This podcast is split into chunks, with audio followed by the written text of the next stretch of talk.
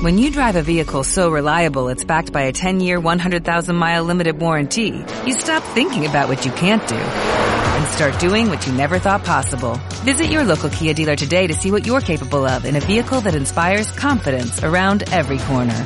Kia, movement that inspires. Call 800-333-4KIA for details. Always drive safely. Limited inventory available. Warranties include 10-year 100,000-mile powertrain and 5-year 60,000-mile basic. Warranties are limited. See retailer for details.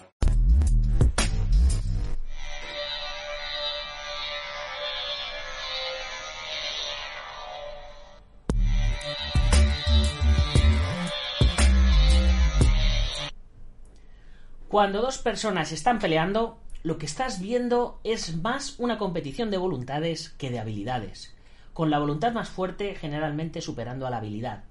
La habilidad prevalecerá solo cuando sea tan superior a la habilidad del otro hombre que no se ponga a prueba la voluntad. Kus D'Amato, entrenador de Mike Tyson.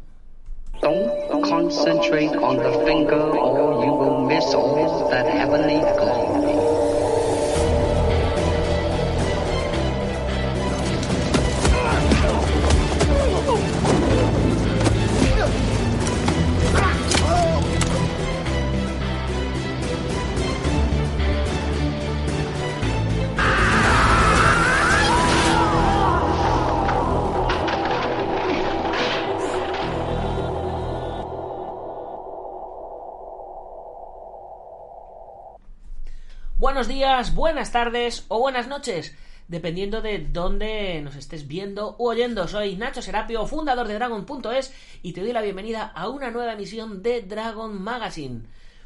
Nuestro programa número 1112. Mira, siempre, siempre me pasa esto cuando, cuando empiezo el programa. Siempre me falla el poner el número. Ahora sí, 1112. Bueno, ya tenemos por aquí al maestro Tavares desde Colombia, que no se pierde una sea la hora que sea, porque hoy, señores, hacemos el programa a las 4 de la tarde, según el horario peninsular español. ¿Y por qué lo hacemos hoy? A esta hora, pues porque hoy, señores, es el cumpleaños del maestro Marín, y como no sé si me voy a quedar en el cumpleaños o no, he preferido ser eh, precavido, porque dicen que ninja precavido vale por dos, y hacer el programa ahora. Porque, bueno, Luego tengo que entrenar y me tengo que ir a ver al maestro y todo este tipo de cosas. Vamos a empezar con la dedicatoria. Pues hoy, por supuesto, al maestro Marín. Marín, feliz cumpleaños, feliz 32 cumpleaños. Y hoy la dedicatoria, además, también se la vamos a, compartir con Juan Pedro Viñuela de Villafranca de los Barros, de Badajoz, que se unió a la comunidad en julio, a dragon.es, ya sabéis, eh, metiéndote por aquí en dragon.es y dándole a suscribirte. Ya sabes que tenemos una maravillosa página web donde puedes aprender artes marciales, deportes de contacto, compartir tu pasión con todos nosotros.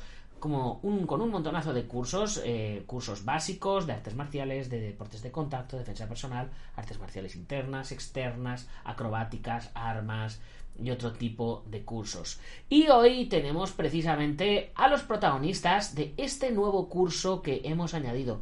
Curso de combate de cuchillo de nivel intermedio. ¿Por qué de nivel intermedio? Pues porque hace ya un tiempo hicimos un curso básico de combate de cuchillo, pero este curso es eh, pues es más, más avanzado desde mi punto de vista. No lo hacemos las mismas personas la hacen eh, los hermanos Alex y Nacho González de HKC, de un sistema de combate de cuchillo eh, originado en la sala de armas Salvatore Fabris eh, de EMA, Historical European Martial Arts.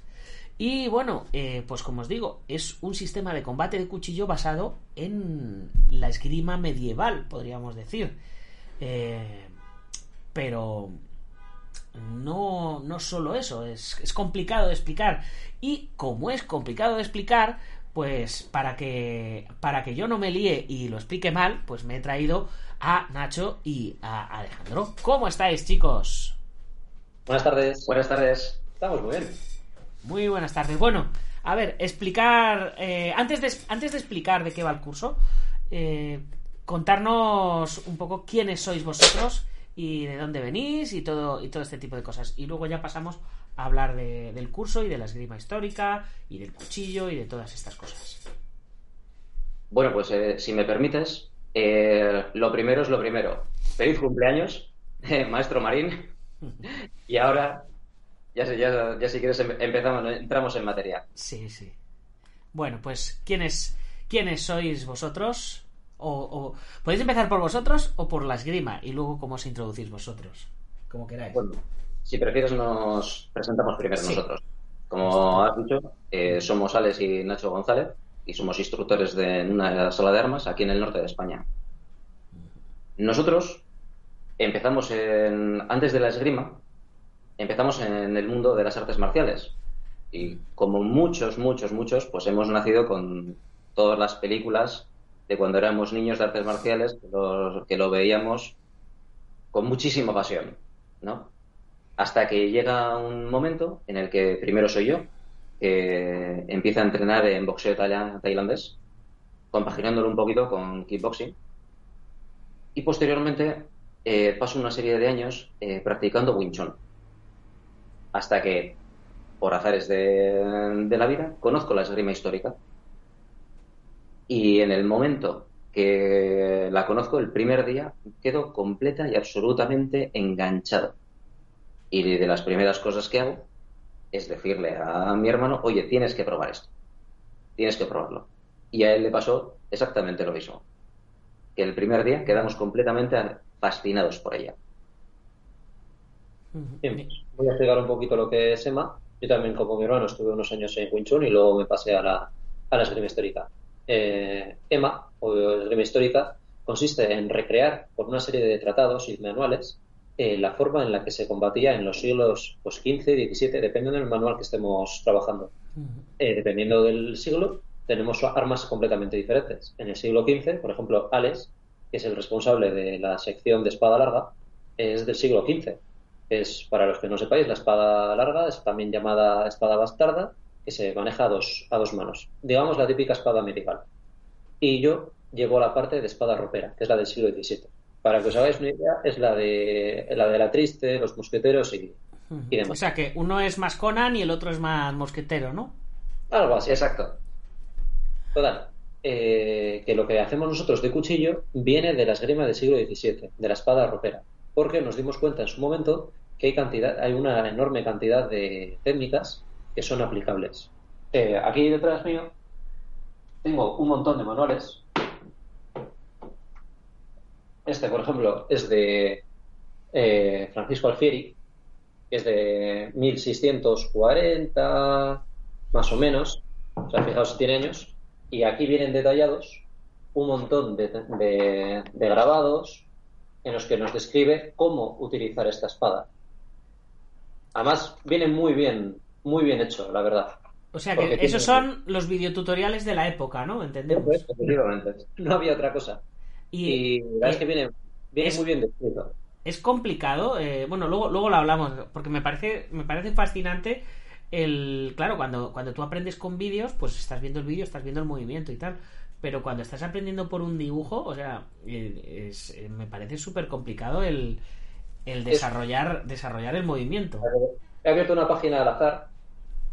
Si te fijas, aparte del dibujo que, se, que aparece, también hay unas líneas en las que pone A, B, C. No sé si se apreciará. sí sí Bien, eso son diferentes variaciones del mismo, del mismo ataque. Te explica, en la, en la ilustración principal ves lo que ha ocurrido, tienes la explicación a la izquierda de lo que, de lo que pasa, y luego las otras líneas, la A, la B o la, o la C, son diferentes variaciones. De, en vez de atacar como está en el dibujo, otras opciones. O sea, fíjate si ya le dan a la cabeza. Por ejemplo, aquí en la imagen se ve una opción de atacar por arriba y otra opción de atacar por abajo, con la línea B, eh, que sería un ataque a la pierna. Y es bastante complicado, la verdad, eh, empezar de cero con eh, solamente con manuales. Por eso nos apoyamos mucho en lo que es la comunidad entre nosotros, con eventos y, y- y demás, y digamos que unos aprendemos de, lo- de los otros. Esto fue sobre todo al principio, ahora ya está bastante, bastante establecido lo que se tiene que hacer. Eh, pero para la gente que, por ejemplo, empezó en los años 90 en Suecia que- o en Europa del Norte, que fueron, digamos, un poquito los que empezaron antes, para ellos sí que fue bastante duro. luego ya el resto hemos podido eh, ir trabajando sobre el trabajo de otros. Afortunadamente nosotros seríamos considerados como segunda Segunda generación. generación, eso es. Entonces nuestro trabajo está apoyado por esos primeros precursores. Mm. Pues, Digamos que a esa gente le costó muchísimo más tiempo que a Cuando a ti te enseñan algo, ya tiene, ya está medio mascado. Mm. Sí, Mira, por aquí, por Vamos aquí por el, por el chat nos estaban, nos estaban saludando. Eh, Horatio Gamins dice hola, buenas, a ver esta gran entrevista. Y Alberto Moral, que ya le conocéis, es un aficionado, Sí. un habitual. Dice, buenas Buenas tardes. tardes, estoy un ratito por aquí. Para mí, la esgrima histórica a nivel eficacia mejor que las artes filipinas, es solo una opinión. Y comenta, no sé si vienen del Wing Chun antiguo de los Gutiérrez. Ellos ya trabajaban también las armas medievales en conjunción con el sistema filipino de esgrima. Y Lázaro Talaya, también para mí un referente en armas que también está trabajando con ello. Pues aprovecháis y como estáis contando vuestra trayectoria, pues a ver si venís del Wing Chun de los Gutiérrez. Pues eh, eh, sí, así es. Lo que directamente con ellos. Aprendimos en una escuela que él era de también segunda generación, por así decirlo, de los, de los Gutiérrez.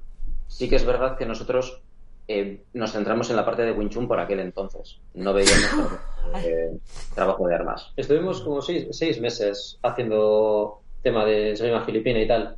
Tampoco nos convenció mucho, la verdad. Nos gustaba más la, la verdad es que nos gustó más la otra parte, la parte de, de Wing Chun.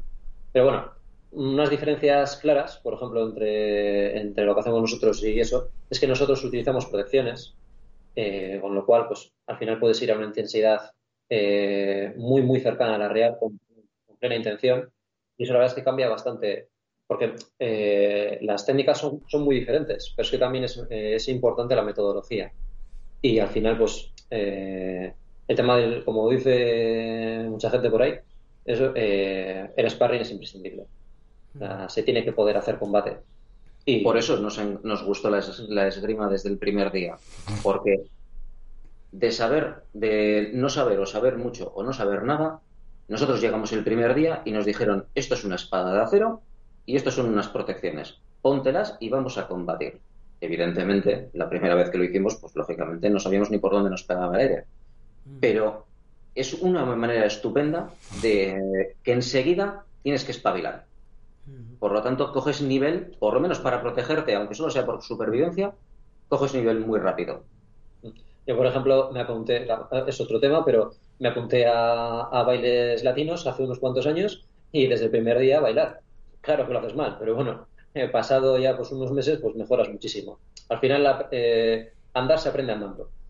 Y bueno, un poquito hablando de nosotros, eh, ya llevamos ya 10 años en esto. Eh, yo he podido, he tenido la suerte de poder viajar bastante y he recibido pues seminarios pues, de un montón de gente eh, a nivel nacional e internacional. Eh, he hecho muchísimas visitas, he participado en muchos torneos, en el EMA Rating, que digamos que es el, eh, el ranking mundial, por así decirlo, eh, que lo podéis buscar. Em- lo ponéis EMA Rating y me busquéis a mí, Ignacio González García, y ahí me vais a encontrar. En, creo que fue en 2018, fue cuando, igual en 2019, cuando tuve mi mejor posición en espada ropera, que llega a estar el cuarto de unos, de unos 1000 y el 92 de 5000 en espada larga. Creo que ahora estoy el 26, pero no me hagáis mucho caso. Eh, he participado, bueno, he ganado bastantes torneos, he representado a España en, en los Juegos Europeos de Minsk de 2019 eh, en el equipo en el equipo español. Y aquí hemos organizado una, una liga regional que ha vuelto a empezar ahora en marcha con el tema del, del COVID y yo creo que un poquito más. No. Aquí tengo un montón de, de trofeos y demás cosas de, de esto, que tengo un par vuestros, por cierto, de, de, la batalla de Toledo. Sí, sí. Sí. Mira, dice Alberto, dice, el manual del baratero ya era un libro muy interesante. Lo que pasa es que llegan las modas, dan Santos y prevalecen y tal. Y ahora, pues eso, ahora empiezan a organizarse muchos torneos a pleno contacto de esgrima medieval y histórica y están muy chulos. Y a colación de esto, pues yo ya os había, os había preguntado antes, fuera de, de la entrevista, acerca de, de, la, de la esgrima medieval, eh, porque ahora, ahora pondremos el, el vídeo de, de lo que hacéis vosotros. Eh, porque por un lado está la esgrima histórica y luego por el otro lado está la, esgrima medieval está con armaduras y, todo esto, ¿no? Pues de, es lo mismo, no es lo mismo, se parece. Se, pare- eh, se parece, como al final son disci- disciplinas eh, semejantes, por ejemplo, como el tenis o el o, o el pádel. Bueno, hay ciertas similitudes, pero también hay muchas diferencias. Eh, por ejemplo, en la esgrima histórica lo que nos centramos mucho es en el duelo, en la, en esgrima de duelo, sin armadura en general. El tema de la armadura cambia completamente un combate. Tú no peleas igual si la persona que tienes enfrente tiene armadura, los dos tienes armadura o ninguno tiene armadura. No tiene nada que ver. Eh, y eso hace que cambie bastantes cosas. Luego, por ejemplo, el tema del bojur o esgrima medieval eh, es más, está más considerado un deporte que un arte marcial, porque hay una serie de reglas y un montón de cosas que se pueden y no se pueden hacer. La mayoría de ellas por seguridad. Por ejemplo, el tema de las estocadas eh, está muy, muy prohibido. Prácticamente no se puede hacer estocadas, porque en un yelmo medieval a una persona se le podría estocar en la, se le podría colar por los ojos y te lo cargas. En cambio, en la esgrima histórica, eh, cualquier golpe está, prácticamente cualquier golpe está permitido. Mm, es diferente. Luego, por ejemplo, también en el Bujur eh, son grupos, a veces son grupos de 5 contra 5 o de 15 contra 15, con que la regla es que eh, una persona está derrotada cuando se cae al suelo. Aquí es diferente. Aquí, el, eh, digamos, el combate se acaba cuando yo a ti te mato con una estocada o con un tajo, lo que sea. Eh, no, por, no porque te hayas caído al suelo. Mm, Nosotros siempre intentamos, cuando golpeamos, eh, no importa el dar, importa el cómo das. En plan, ¿qué le has hecho a esa persona? Yo te he metido una estocada a ti en la cabeza y estarías muerto. Te he metido una estocada en el pecho y seguramente pues vas a estar muerto pues en los próximos 30 segundos. O te he metido un tajo en la pierna y, y así Estarías y inválido. estarías eh, inválido y solo tendría que rematarte después. Es decir, los conceptos son diferentes. Y mm, así un poquito a grosso modo, yo creo que esas son las mayores diferencias. Y a, y a nivel de nomenclatura, una cosa es esgrima histórica y la otra es esgrima medieval o tienen otro tipo de nombre o cómo, cómo es eso. En general, la gente lo suele llamar Bohurt, la verdad. Pero bueno, también lo, llama, también lo llaman combate medieval. Mm. Bueno, lo nuestro es esgrima histórica o EMA, en sus es, siglas es en- más parecido a la esgrima deportiva olímpica y eso, ¿no? Digamos. Bueno, en el, en el tema de que hay competiciones, reglas y tal, pues sí, se parecería un poquito más.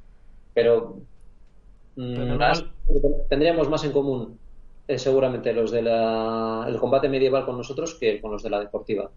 De la deportiva mm, Son muy diferentes son a nosotros. Trabajan con armas completamente distintas, las reglas son completamente distintas, las protecciones son completamente distintas. Por lo tanto, es una cosa que no tiene nada que ver con... Por lo menos los de esgrima medieval, o sea, o combate medieval, utilizan unas armas muy parecidas a, por ejemplo, las que utiliza mi hermano y la que enseña, que es la espada del siglo XV. Al- si por lo menos, eh, volviendo a, a lo que es el tenis, si por lo menos usamos la misma raqueta, pues lo que hagamos será más parecido que si yo voy con una pala de ping-pong que, y el otro va con una raqueta. Como el, sí, como el fútbol 11 y el fútbol 7, ¿no? Que al final... Mira, di- dice Alberto, dice, el tema de la pelea por equipos, he visto mucha estrategia en esos tipos de torneos, me mola mucho eso también, o me equivoco. ¿En vuestro sistema contempláis ese tipo de estrategias por equipos? Sí, pero en la parte de cuchillo y de, sobre todo, porque la parte de cuchillo es la que nos centramos un poquito en lo que es la defensa personal. En el tema de esgrima histórica, sí que de vez en cuando hacemos dos contra dos, o por ejemplo, gente con diferentes armas, pero la verdad es que la esgrima histórica en general se centra, se centra en el duelo. En el tema de cuchillo, por ejemplo, en, en, eh, si no recuerdo mal, en el curso que hicimos contigo, son 10 lecciones. Voy a ir poniendo por aquí un poquito mientras, mientras habláis. Sigue, sigue contando. Y nos dejamos pues varias cosas en el tintero, porque al final pues 10 lecciones dan lo que dan. Pero por ejemplo, el trabajo de cómo de utilizar el entorno, por ejemplo, para eh, superar una, una ventaja que tienen, por ejemplo, dos personas contra una, eh, pues eso, por ejemplo, no lo, no lo pudimos trabajar. O, ejemplo, o trabajar un duelo con armas diferentes. armas diferentes. Por ejemplo, el bastón, el bastón contra el cuchillo o el cuchillo contra el bastón, depende del punto de vista.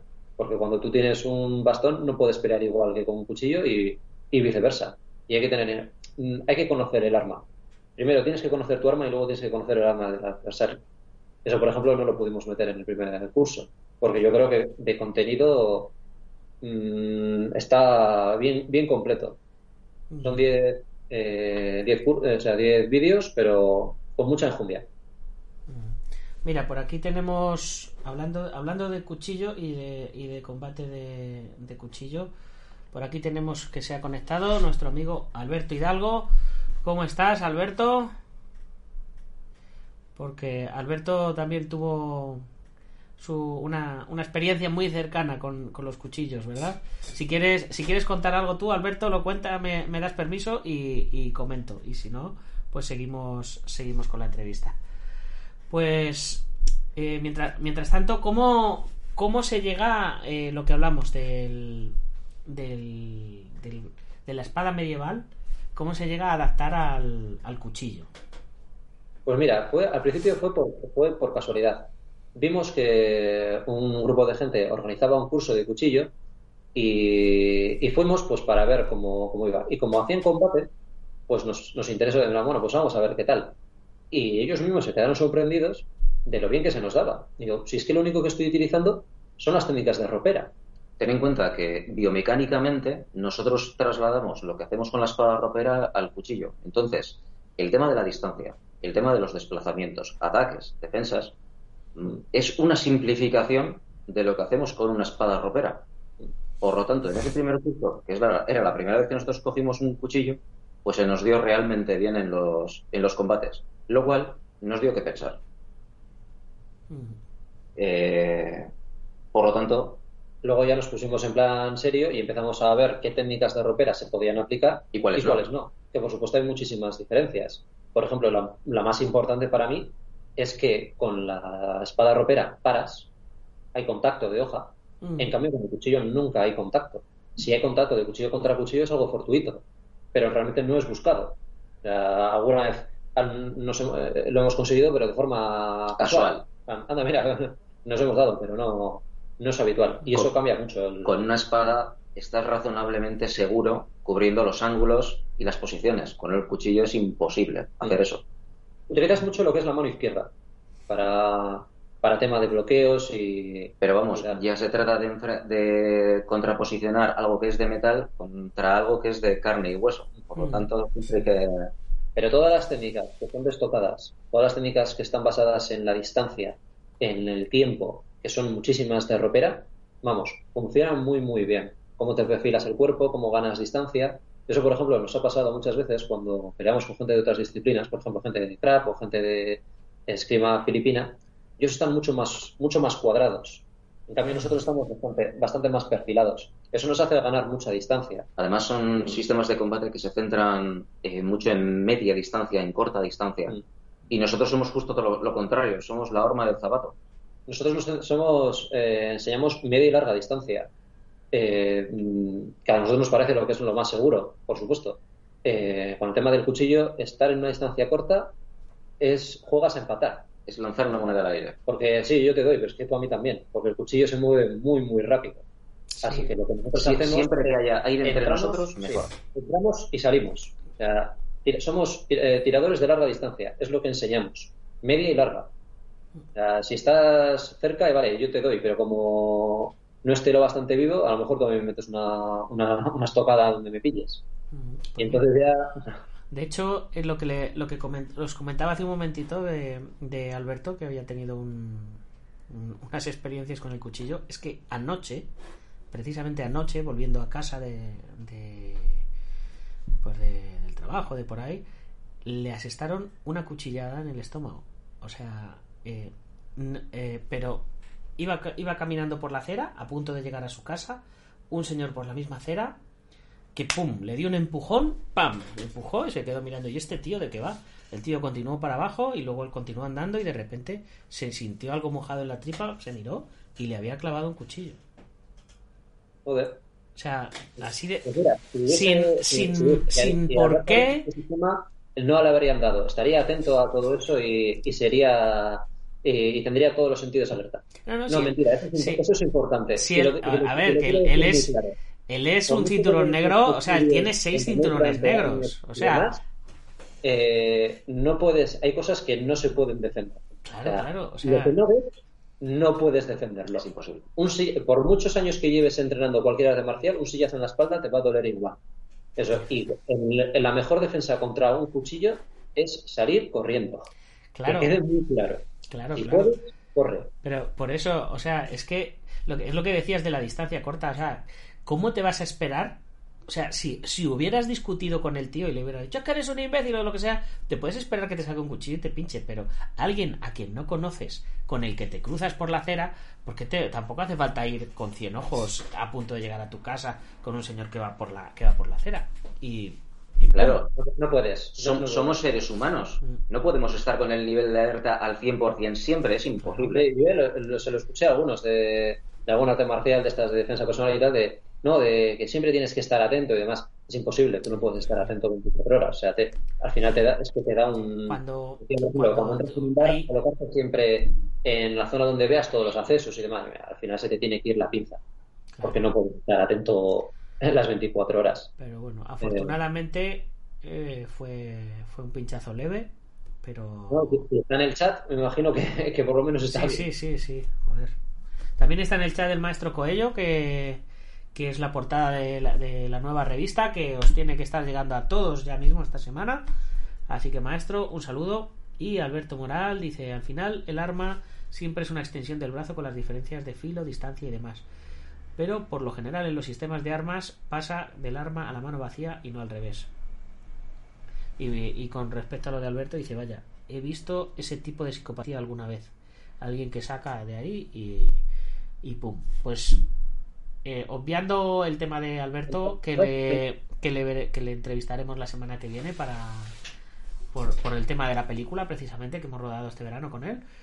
Eh, a mí me pasó eh, con el proceso contrario al que, al que os pasó a vosotros con el tema del cuchillo y, y la y la espada, ¿no? Y la esgrima.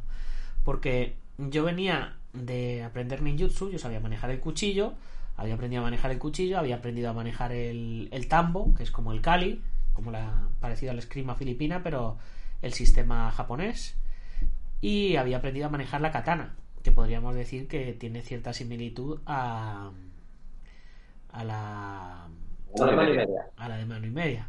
Entonces, cuando yo empecé a coger el florete para hacer esgrima escénica para las películas y me fueron a empezar a enseñar, dije, pues esto ya lo sé hacer. O sea, fue, fue enseñarme o practicar un par de veces el abecedario de movimientos y tal, y digo, pues, pues ya está. fue me, me pasó lo mismo. Es lo mismo que a vosotros con el, con el cuchillo. Digo, es lo que llevo haciendo toda la vida, pero desde un poco más lejos, ¿no? Sí, claro. Mm. Y bueno, pues hablando un poquito del curso, eh, no recuerdo mal, lo que tratamos un poquito es Sí. eh, un Aquí- poquito los, Aquí tenemos, aquí tenemos los títulos de cada, de cada capítulo. Capítulo 1, que está abierto al público, lo podéis ver cualquiera que queráis, os metéis en dragon.es y tenéis acceso al- a la primera lección, combate de guardias y ataques. ¿Cuántas guardias hay y cuántos ataques básicos hay? Pues mira, eh, ataques básicos principalmente tenemos dos: tajos y estocadas. Un cuchillo, eso es lo que tiene: filo y, punta. En cuanto a guardias, tenemos, eh, sobre todo en el, en el curso, empezamos, hacemos mucho hincapié en la guardia básica.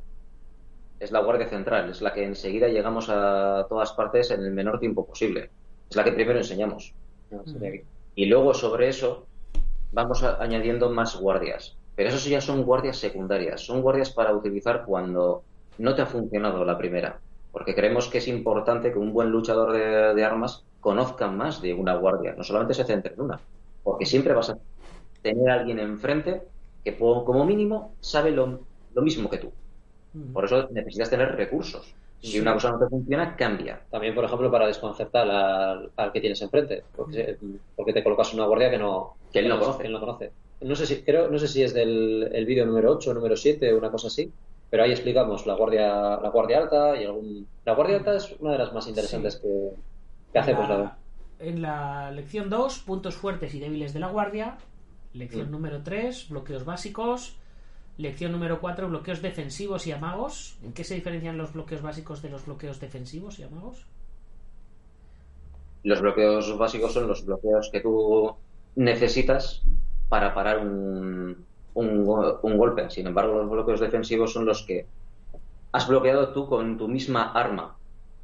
¿De acuerdo? Has presentado una trayectoria frente a la otra del- de tu oponente. Por lo tanto, en el mismo lapso de tiempo, lo que has hecho ha sido, le has cortado y has defendido. Mm, Como el, como el ataque del dragón, ¿no? Que una cosa es que bloquees a lo mejor con el cuchillo, ¿no? Si tienes el cuchillo aquí, bloqueas con el cuchillo y otra cosa es que bloquees con la mano a la vez que atacas o, o algo así. Por ejemplo, no es lo mismo que yo te bloquee, tú me lanzas una estocada a lo que es al pecho y yo te bloqueo y te desvío hacia abajo y luego te ataco. O que yo te directamente con mi cuchillo eh, ataque a tu mano para, de- digamos, para cortar tu ataque. y- Neutralizarla, ¿no? Eso es. Y bueno, ya digo, en los vídeos viene muy bien explicado todos los todas las eh, todas las partes. Sí, siguiente lección, bloqueo defensivos a magos, distancia y tiempo. ¿A qué nos referimos con distancia y tiempo? Esto Pues- es la base, la base completa de lo que hacemos. Si podríamos irnos a generalidades eh, absolutas, en un sistema de, de mano vacía podríamos tener cuatro conceptos, ¿no? Posición, equilibrio, distancia y tiempo. Y es maravilloso. Si, no hay- si algo falla, prácticamente podemos perder el combate. Sin embargo, en, el- en- En la lucha con en la lucha con armas, la posición y el, equili- y el equilibrio son muy importantes. Pero si se verdaderamente se quiere ser bueno con las armas, es la distancia y el tiempo lo que tienes que enfocar tu entrenamiento. ¿A qué me refiero, a qué me refiero con esto? Que yo puedo dar un arma está pensada de tal manera tan buena que aun dando un mal golpe, con mala posición, con mal equilibrio, es realmente efectiva. Pero si he fallado en la distancia y el tiempo, no he llegado o he llegado tarde, no me vale para nada. Voy a explicar un poquito lo que, a lo que nos referimos con el tema de distancia y tiempo. Eh, la distancia es tener un, en el combate, el- tanto yo como mi oponente nos estamos moviendo continuamente. Yo tengo que estar eh, calculando y recalculando mi distancia continuamente, como un boxeador, con su, por ejemplo, con el jab. Porque eso tiene, tengo que estar haciéndolo eh, continuamente con el cuchillo. Yo tengo que saber en todo momento qué paso tengo que dar o cuánto me tengo que acercar para conseguir darle una estocada a él en la, en la medida de lo posible con mi brazo extendido, para matarlo desde lo más lejos posible, porque lo que no me quiero es acercar. Eh, tengo que saber si tengo que hacer un, un paso recto, un fondo, eh, etcétera. Lo más fácil es primero conocer tu distancia. Al final tú siempre eres el mismo, tienes la misma longitud de brazo, puedes pelear con un arma con diferentes, pero siempre tu, distancia la tienes calculada, como un boxeador. Tú tienes, tú sabes exactamente eh, a qué distancia le puedes meter a uno tuya. Más o menos, cuando ya llevas unos dos meses, ya tienes calculada tu distancia. Lo realmente difícil es calcular la distancia del que tienes enfrente, porque cada persona es diferente. Hay la gente más alto, más bajo, con un brazo más largo. Y realmente lo interesante es, con un, solamente en- con el combate, mm, saber la distancia y si estás en distancia de, si estás en peligro o no. Tener cálculo, porque no hay nada peor como estar dentro de la distancia y no saberlo. Y de repente te meten una estocada en toda la cara y no entiendes el por qué. Y la razón es porque eh, habías calculado mal la distancia. Tú pensabas que estabas fuera de distancia y no era así. Y el tiempo es un poquito más difícil de, de entender y de explicar. Eh, digamos que el tiempo es eh, eh, eh, ejecutar las cosas en el momento justo eh, y de la forma más, más correcta posible. Por ejemplo, el timing, el timing que llaman en inglés, el sentido de la Sí. oportunidad, de dar justo en el, en el momento, ¿no? Y no, y no solo eso, sino que además, eh, en la medida de lo posible, si yo, puedo hacer- si yo puedo atacar a mi enemigo con dos movimientos, no lo hago con tres. ¿Por qué? Porque todos los tiempos que yo emplee de más es tiempo que le doy a mi enemigo para él hacer otras cosas. para que reacc- reaccione. Por eso muchas veces de las que enseñamos, muchas de las técnicas, es solucionarlo lo antes posible. Eh, esquivando y golpeando o bloqueando y, eh, y golpeando. Mientras que mi oponente solamente hace una acción. Por ejemplo, hay, si yo, por ejemplo, lanzo un ataque de tajo y él me bloquea con su brazo izquierdo, eh, por ejemplo, alguna gente volvería hacia atrás y volvería a atacar por otra parte. Pues nosotros no. Nosotros, por ejemplo, simplemente metemos el tajo cuando notamos el bloqueo, continuamos con un giro de rotamos la muñeca y continuamos hacia adelante. Y en vez de hacer un movimiento en, en tres, en tres movi- o sea, hacer una acción en tres pasos, lo hacemos solo en dos. Con lo que al final al tío lo que, lo que le estás haciendo es quitarle tiempo. Tiempo para que retroceda, tiempo para que te contraataque, ese tipo de cosas. Digo, es, es un poquito complicado, pero ya te digo, es, eh, el tiempo y la distancia es, digamos, lo más importante en la lucha con armas. Muy bien, vamos a ver qué más capítulos teníamos por aquí. Eh, tipo de distancia, otras guardias, que hemos hablado de ellas, los lados del cuerpo, técnicas especiales, cambio de ritmo y estrategias. Mm. Por ejemplo, con el tema de los lados del cuerpo, bueno, en el vídeo lo explicamos bastante bien. Eh, pero no es lo mismo atacar por el lado del arma o por el lado del cuerpo. Y ahí, lo que, digamos, es el tema de, la, de cómo angular con la, con la muñeca para estar lo más seguro posible dentro de lo que cabe. Con el tema de eh, las otras guardias y demás, eh, por ejemplo, la guardia alta, y en lo que se refiere a estrategias, tú tienes que, tienes que intuir al que tienes delante. Eh, vuelvo a la analogía del boxeo, pero no es lo mismo un tío que es muy bueno en larga distancia que enfrentarte a un tío que en cuanto puedas se te va a cerrar y te va a meter eh, ganchos por debajo. Tienes que saber a quién te enfrentas y, y digamos que tienes que adaptarte para tener el máximo éxito posible. Lo primero, tienes que saber qué tipo de tirador eres tú. Si eres un tirador de que te gusta llevar la iniciativa o que se la dejas a otro y te bajas a la réplica, etcétera, etcétera. Si eres un, si hay una diferencia de kilos muy grande, Sí. por ejemplo, te puedes ganar por, por fuerza o te pueden ganar a ti. Mm. ¿Hay algún libro de estos histórico de, de estrategia como el de, el de Miyamoto Musashi, por ejemplo, que, que precisamente decía eso? Cuando el adversario tiene la espada muy larga, cuando el adversario ataca mucho, cuando el adversario ataca poco, cuando el adversario ataca tal. ¿Hay algún Sí. libro de, de ese tipo de estrategia? En... Todos, todos estos que tengo, que tengo aquí atrás te hablan, te hablan de eso. Tengo aquí pues, Cada uno en su el, estilo y por ejemplo, cada, y tengo cada aquí el uno su de, el de Salvatore Fabris, eso, tengo todos, todos ellos te hablan, hablan de, de su- de supervivencia con, con la espada Eh, y son muy muy descriptivos de tirar con gente más alta, tirar con gente más baja. Eh, Todos los maestros italianos lo hacen. Eh, empezando por Fiori de Liberi en el sig- en 1406, Mm. con su Flor Duratorum, también lo hace. Lo hacen los maestros alemanes con la, con la espada larga. Lo hacen los maestros alemanes con la daga. Eh, Ten en cuenta que esta gente, eh, los libros que escribía eh, y, la- y lo que enseñaban, se lo enseñaban a gente que normalmente lo iba a usar. Eso, si no funciona, si lo que enseñas no funciona, tu alumno se muere. Y eso da muy mala prensa.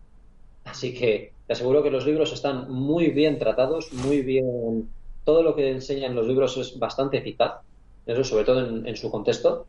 Eh, y hemos probado muchas de las cosas que aparecen en los libros y la verdad es que funcionan casi todas. Por supuesto, también una cosa importante es que tienes que saber qué clase de tirador eres tú, porque en los manuales son muy genéricos. Hay cosas que a ti no te van a funcionar por tu naturaleza y cosas que sí te van a funcionar. Por ejemplo, nosotros a los alumnos lo primero que hacemos es dividirles en categorías. ¿Qué tipo de tirador eres tú? Y lo primero es, eh, digamos, hacerte el mejor tirador posible de tu estilo. Por ejemplo, si tú eres un, un luchador tipo sanguíneo, es decir, tipo rápido, pues no, vas a- no- le vas a enseñar, al principio por lo menos, a ser de tipo defensivo, porque no le vas a sacar toda la chispa que puede llegar ese uno a, a tener. Lo que le vas a enseñar son muchas técnicas rápidas, técnicas de amago, técnicas para volver loco a tu, a tu oponente. Todas las cosas esas que les, a él de forma natural se le dan bien. Luego, cuando ya tiene más nivel, le enseñas otros estilos para que sea un tirador más completo. Pero lo primero, le enseñas a ser en lo mejor en lo suyo. Bueno, yo, por ejemplo, empecé tirando de una manera eso, y ahora pues tiro de otra manera diferente. Como digo, como la mayoría de la gente, al final nos mm, siempre seguimos evolucionando. De hecho, hay gente que es muy buena y hace la mitad del combate de una, una manera y la otra mitad de la hace de otra. Por lo tanto, le desordenas por completo. Eso, por ejemplo, es, eh, lo explicamos mucho a nuestros alumnos y en, en los vídeos de tema de táctica. Eh, yo, por ejemplo, eh, yo me he vuelto ambidiestro con los años. Eso también es una, también puedes, lo puedes meter como táctica. Sin que se dé cuenta, cambias, cambias de mano entre lance y lance y él no se da cuenta. Eh, cambias, cambias de ritmo, más rápido, más despacio. eh, de repente dejas que el otro le lleve la iniciativa. Al final son todo estrategias para desordenar a tu rival. Mm. O sea, Muchas, muchas de esas las hacía yo en, en combate. ¿Cuál? Que, que muchas de esas estrategias las hacía yo en combate. Cambiar el ritmo, cambiar de guardia. Porque yo, yo he sido zurdo siempre, entonces yo empezaba con la derecha y cuando ya se, se empezaban a acomodar, pum, me cambiaba y les cambiaba todo el rollo. Y luego al siguiente punto, pum, me cambiaba y les volvía a cambiar. Y, y unas veces me iba para atrás y otras me pegaba para adelante para estropearle la distancia y demás. Yo lo que lo que hago es, eh, normalmente empiezo de, de o de, dust- de, de- o de- eh, de zurdo o diestro y cuando ya hemos hecho unos lances, cuando tú haces, eh, les tocas o te tocan, eh, normalmente estás en el centro. El árbitro te, di- te dice, bueno, cada uno es esquina, claro, y te das la vuelta. Pues cuando yo me doy la vuelta, sin que el otro me vea, me cambio de, me cambio de mano. Y claro, no- muchas veces es que estás tan metido en el combate que no te das cuenta. Y el- en la primera zas le metes una estocada que te- ahora estás de zurdo y dice, joder, no es que no sé cómo me ha dado. Y, ya, y, ya- y me ha pasado en ocasiones de que se ha acabado el combate y el tío no darse cuenta de que yo me he cambiado a zurdo. Pues todo ese tipo de cosillas o, o otra que todavía me gusta más, que es la de directamente, mientras él te está viendo, eso, te cambias de mano y en ese momento que dices, que se queda así como, ¿qué cojones? Das, ahí le metes una, una, Una estocada rápida hasta el fondo. Qué Al final ya digo, es mucho, eh, digamos, eh, un tirador o un artista marcial son tres cosas. El aspecto físico, el aspecto técnico y el aspecto táctico. Al final tienes que tener esas tres cosas. Eh, yo me he encontrado a gente que físicamente es muy, muy buena, muy rápida, muy fuerte, lo que sea, pero no tiene estrategias. Siempre pelea igual, con lo, con lo que al final es, pre- es previsible. Eh, enseguida le pillas lo que hace y demás. Por eso al final lo que hay que trabajar es, es un poco esas tres cosas. Tienes que ser bueno técnicamente, tienes que ser físicamente, tienes que ser capaz de hacer eh, las técnicas y sobre todo, pues eso, tienes que desconcertar a tu rival. Eh, al final yo creo, esto yo creo que ya te lo dije en un vídeo anterior, pero eh, que la esgrima es una conversación entre mentirosos. Sí. Pues, pues todas los las cosas que son de tema de sparring, de combate y demás, al final es eso. O, o tienes una superioridad muy, muy grande físicamente o técnicamente, pero en cuanto las los niveles son parecidos, ahí ya tiene- tienes que empezar con estrategias. Claro, Al final, como, la, como frase que con la que empezaba hoy de- Sí, del entrenador de, sí. de Tyson. Cuando- Sí, cuando lo has dicho, Muy de, muy de, sé- no- de hecho, nos hemos mirado porque estamos súper de acuerdo con todo eso. Es Y eso que- se nota Por eso, la, todo por eso la he buscado para, para la entrevista de hoy. Chicos, eh, sé que eh, os tenéis que ir a, a trabajar, o al menos uno de los dos. Sí. Así que vamos a ir cerrando por aquí la entrevista. Ya sabéis, si queréis conocer más acerca de, de lo que ellos hacen, tenéis curso de combate de cuchillo nivel intermedio que luego ya una vez que entramos dentro pues ya explicamos que, que esto viene del método Historical Knife Combat basado en el Historical European Martial Arts. Y bueno pues tendréis por aquí también sus enlaces de contacto y todo esto. Todo esto en dragon.es podéis hacer dos cosas chicos o comprar el curso y tenéis el curso para siempre de por vida por 50 euros o suscribiros a la comunidad Dragon por 14 euros tenéis acceso no a este sino a este y a todos los cursos vale si compráis el, el curso pues tendréis eh, más, más privilegios os haremos un diplomita y todo cuando nos hayáis demostrado que habéis hecho el curso y tendréis eh, hasta hasta os podemos hacer un examen y todo pero para la gente que está suscrita pues simplemente podéis participar del curso y si tenéis cualquier duda pues aquí tenemos a estos dos cracks que os van a echar una manita Lo único que quiero de- decir es que todo lo que enseñamos en los vídeos, todo está testeado en combate. No solamente está testeado en combate con, con nosotros, está testeado contra gente de otras escuelas, de otros estilos, de otras artes marciales. Eso, lo hemos probado y funciona muy bien. De hecho, en la batalla de Toledo, que es un campeonato de artes marciales, ellos vienen todos los años y se encargan de la parte de combate con armas. En esta batalla de Toledo número 10, que vamos a hacer este próximo año, tendremos cuchillo, tendremos palo corto y tendremos espada. Tres modalidades. Así que invitados estáis todos también a venir y testear con ellos. Cogéis, veis el curso, os aprendéis sus estrategias y luego vais y, y peleáis contra ellos allí también, ¿no? Bueno, chicos, pues ya, como, como digo siempre, antes de irnos, eh, tenéis eh, el micrófono para vosotros para agradecer, dedicar, compartir, hacer spam y todo lo que queráis. Nada, pues lo único que podemos decir es gracias Nacho por darnos esta oportunidad y nada, para nosotros es un placer. Esperamos que los que veáis el curso os guste mm, podéis, eh, si tenéis dudas, nos podéis poner en contacto con nosotros sin, sin problema. Eh, si no entendéis algo o lo que sea, nos comentáis. Eh, nos podéis ver en nuestro Facebook, que es Sara de Armas Salvatore Fabris, eh, y, en nuestro, y en nuestro otro Facebook, que es de HKC, Historical Night Combat. También tenemos Instagram, y por lo demás, ¿tienes algo más que decir, Alex? Eso es todo. Pues nada, nosotros Genial. Ahí estamos para todos vosotros. Muy bien, chicos, pues nada, muchas gracias. Y al resto de vosotros, chicos, ya sabéis, eh, como siempre, me toca a mí eh, ahora mencionar a los patrocinadores IPM International Martial Union, Qualis, Training Lab, EPCA, eh, .eu, eh, Gimnasio Buenquidoyo de Sijan Marín, por supuesto, Antonio Delicado de la Mitosa Internacional Coso Ryukempo Asociación, Joaquín Valera de Janmin Hapkido, eh, David Armendari de Taz Academy, Ubentex y, por supuesto, Ayama, Asociación Internacional de Artistas Marciales, que es la organización que hemos fundado el maestro Marín y yo, eh, que todavía no la hemos terminado de abrir al público, pero yo quiero iros contando por ahí que está para que os empiece a sonar. Y también, por supuesto, nuestro amigo Alberto Hidalgo, o lo que queda de él. Ya veremos la semana que viene cómo está. Y nada, chicos, a vosotros también. Muchas gracias por, por vuestro apoyo. Y ha salido un curso espectacular. Los que queráis saber más acerca de ellos, les vamos a hacer también una entrevista en la revista que va a estar muy, muy guapa. Y nada, pues lo dicho, chicos, si os ha gustado, compartirlo con vuestros amigos y si no con vuestros enemigos, pero compartirlo porque compartir es vivir. ¡Gámbaro!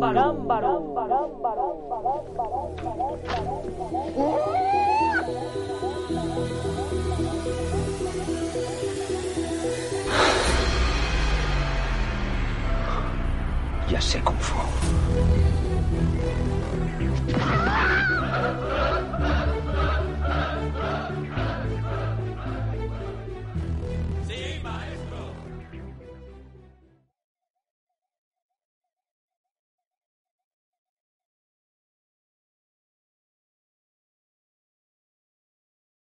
En Sherwin Williams somos tu compa, tu pana, tu socio, pero sobre todo somos tu aliado, con más de 6.000 representantes para atenderte en tu idioma y beneficios para contratistas que encontrarás en aliadopro.com. En Sherwin Williams somos el aliado del PRO.